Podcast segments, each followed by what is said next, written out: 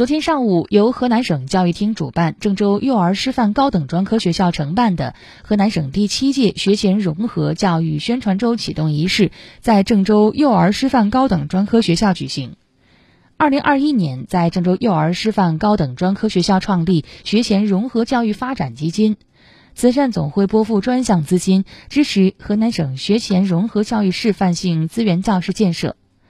使更多的学前儿童享受到社会关爱，感受到党和国家的温暖。“十三五”以来，已为十六万两千零四十名零到六岁的残疾儿童提供康复训练、早期教育等服务。